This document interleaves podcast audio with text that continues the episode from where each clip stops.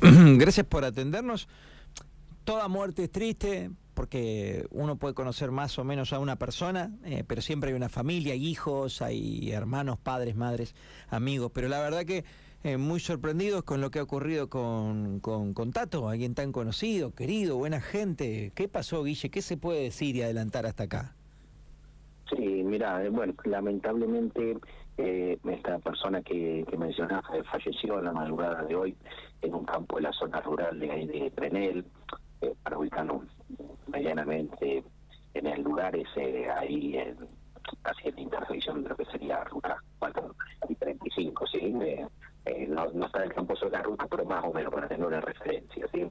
A este lugar había llegado el, este señor Misco a bueno, un lugar, arrendado por un amigo de él. Había llegado con un, con un amigo eh, domiciliado en él, eh, donde cenaron y posteriormente, eh, bueno, salieron a casa, ¿sí?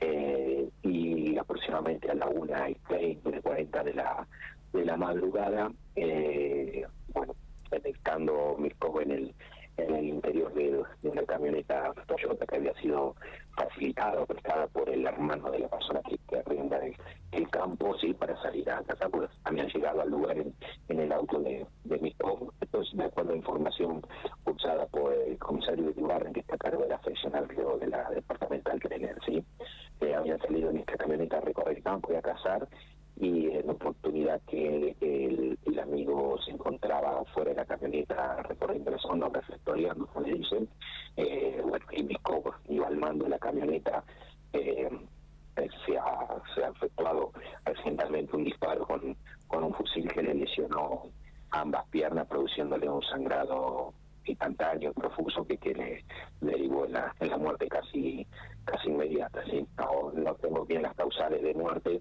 porque he ordenado la autopsia a través de mi es el doctor Gustavo Ferreira, y bueno, estoy a la espera que se practique la autopsia y se me informe el resultado de la misma. Qué bárbaro, Guille. Bueno, ahí te escuchaba que decías que fue casi inmediata la muerte, porque sabes que pensaba hoy, yo también lo conocemos, a Tato lo conozco, eh, pensaba en estas cuestiones de que a veces cuando se da con un cazador, eh, si está solo o, o, digo, hay un tiempo hasta que pueda acceder a una ambulancia, ¿no? Porque estás lejos, a veces no hay señal, es complejo el acceso.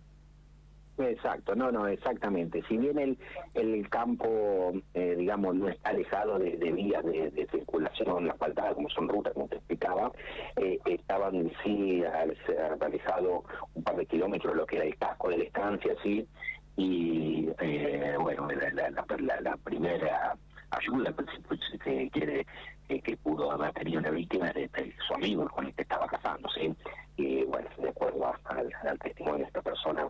Eh, fue muy poco lo que lo que lo observó eh, con vida sí eh, a partir de ahí bueno se, igualmente requiere ayuda a, a la gente del campo y, y se activa los llamados a comisaría y demás pero bueno pues fue imposible a menos de que hubiesen llamado inmediatamente a, a una ambulancia que desconozco bien, te soy sincero, en cuánto tiempo se llamó, si es que se llamó a, a, a la ambulancia, si, o, a la, a, la, emergencia médica, hubiese sido imposible cualquier acción para salvarle la vida.